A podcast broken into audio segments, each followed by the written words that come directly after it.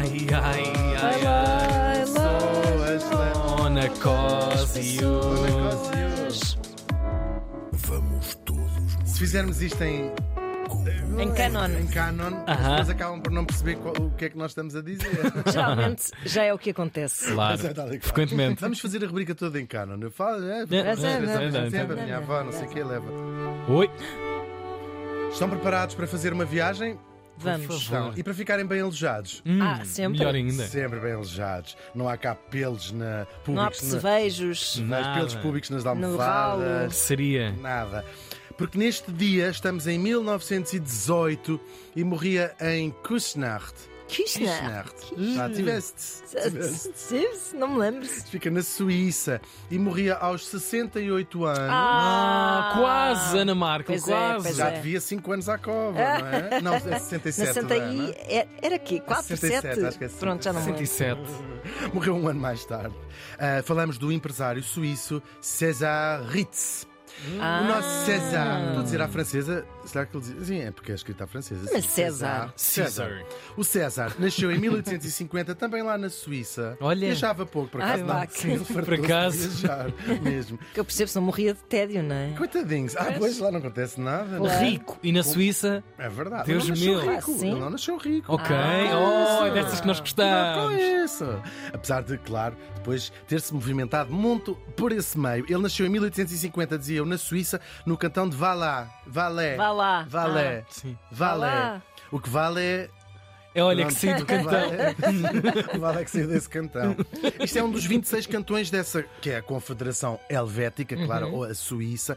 É um cantão bilingue. Falam francês e alemão. Já modernasse, portanto. Já assim mais. Sim, é gente mais uma cena. Sim, sim. Pessoas que não vivem num cantão, mas têm o seu cantinho.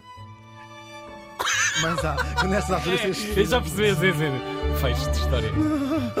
Nós sabemos que há quatro, nós sabemos ou vamos pensar a saber, que há quatro línguas oficiais nas suas versões eh, suíças. Claro, o alemão, que é a mais predominante, sabiam Uhum, isto? 62% da população Uau. suíça fala alemão. Depois o francês, com 22%. Logo a seguir vem o italiano, com apenas 8%, mais aquela zona que cola aos mónacos da, da, da vida, né? Uhum. E o romanche, que é uma língua que falada apenas por 0,5% da população e é uma língua que herdara, os, os romanos por ali passaram. Romanche chama-se esta língua, e depois há muitos, muitos dialetos. Eu nem sei como é que eles se entendem para pedir um coração Sim, e só. uma bica de Sim, sim. manhã. Tu às vezes estás, já estou no de cantar. ah. A, Suíça, a Suíça é um país, não lembro oh, careca, mas vá. mas é um Por país. falar em croissant, falar em coração. Exato. Coraça. Coração. Fiz um coração com as mãos para quem não nos está a acompanhar nas redes, ahm, na- na- pelos vídeos. Vídeos, faz, ou quem seja- ou quem esteja, mas seja de facto invisual. Exato. É um país que os portugueses conhecem bem. É a segunda população de imigrantes em número lá na, na Suíça. Logo, a primeira é os ingleses, e penso que há aqui muita gente, não é o caso dos portugueses, mas há muitos ingleses e franceses que é por uma questão fiscal que lá moram. Um grande beijinho também para a Tina Trana, que nos deixou há tão pouco tempo e que lá vivia por essa razão, para não pagar os impostos na América. É Pumba! Essa é que é essa. Agora que a senhora se foi. Agora posso dizer Uma tudo. pessoa que ela aproveita para dizer as verdades. Sim, Há duas bejardas. Mas isso não interessa nada. O nosso César nasceu numa família de camponeses bastante numerosa e Olha, bastante pobre, ao contrário dos calúnias que o Tiago nós gostamos é disso. É daqueles que a ascensão É em que é. É essa coisa que O é. mundo é feito para ascender ah, a ser rico e bonito e com saúde. E ele fez A isso. Cristina Ferreira, tudo É Cristina bem? Ferreira, no fundo. Eu até encontrei agora aqui um tô, tô com a mosca dentro da minha sapatilha. Ele estudou num colégio jesuíta onde foi péssimo aluno. Outro conselho para os miúdos que estejam a ouvir: sejam sempre péssimos alunos, Claro. que é, é é o fio condutor de todas as pessoas bem-sucedidas aqui nesta rubrica. Ele arranjou o- depois um trabalho como sommelier num hotel. O que é que é um sommelier? É um respo- responsável pelo vinho. Isso é um sommelier, Tiago. Também há nos hotéis, um sommelier. Ah, pensei que estavas a fazer uma Pensei que era uma cana. Não, não, não, não estava, não estava, não estava. Estava mesmo. É o responsável pelo vinho Sim, sim. que nos restaurantes melhores e nos hotéis.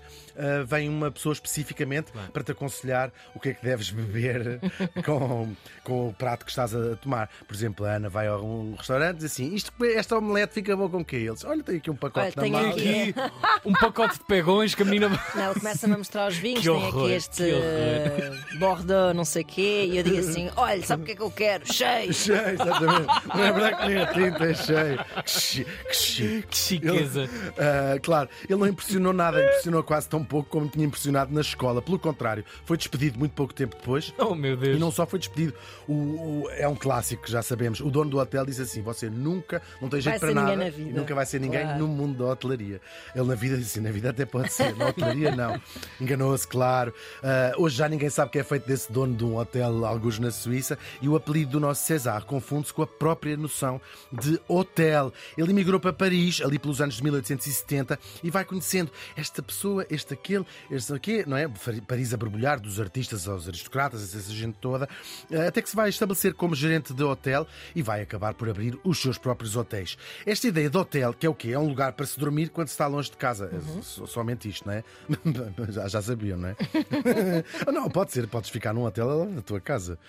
Para fazeres qualquer coisa enquanto o teu marido está a trabalhar a pensar. hora. Coitadinha da Ana, estas reuniões que ela agora tem aqui no Ah. Estana, Calúnias.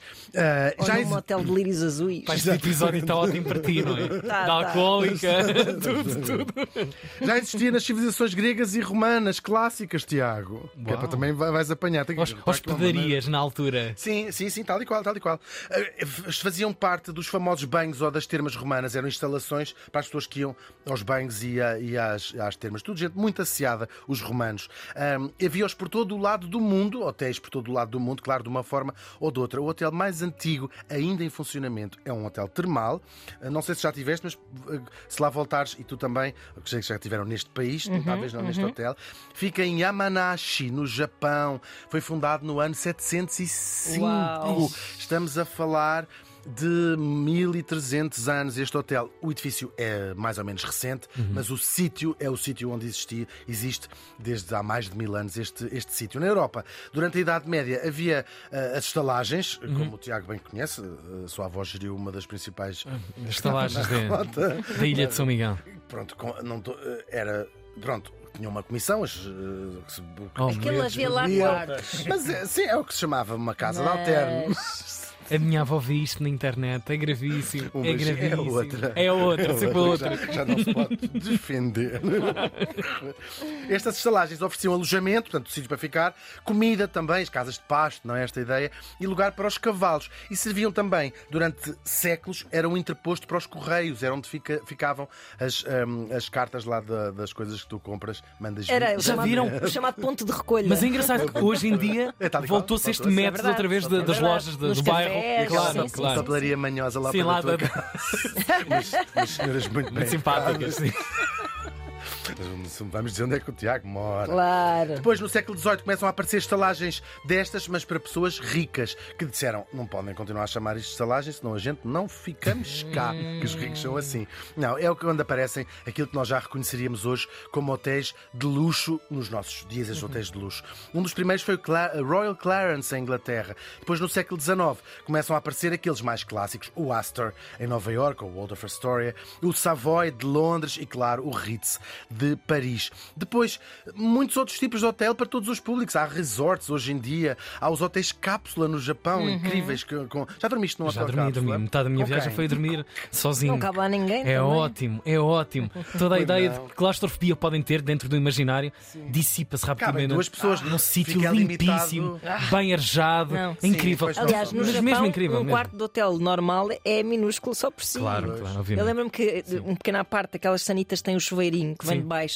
Quente, não é? Ah, e eu, tipo, abro a porta da casa de banho, tipo, uau, isto tem aqui um chuveirinho que E vem de levaste baixo. com o jato na Pá, cara? e o jato foi até à cama, portanto é tão pequeno o quarto que a cama ficou molhada. Gravíssimo. Imagem, passou muita coisa. Mas os, não- co- os capos só dá para dormir duas pessoas. Talvez não dê para todas as Não, não, não. O reverse. Ah, essa não dá, porque isso requer. Ah, vocês não há, não há uma coisa que conseguem falar sério. E depois já estamos um bocadinho nesta conversa também os motéis para fazer porcarias, os love Hotels. Hoje existem no mundo cerca de 22 milhões de quartos de hotel em todo o mundo, onde se hospedam também todos os anos. Uh, quantas pessoas? Perto de mil milhões de pessoas. Que é indústria! Incrível, é mesmo. Pois. É só sempre a pingar. Cheira, cheira ao longe.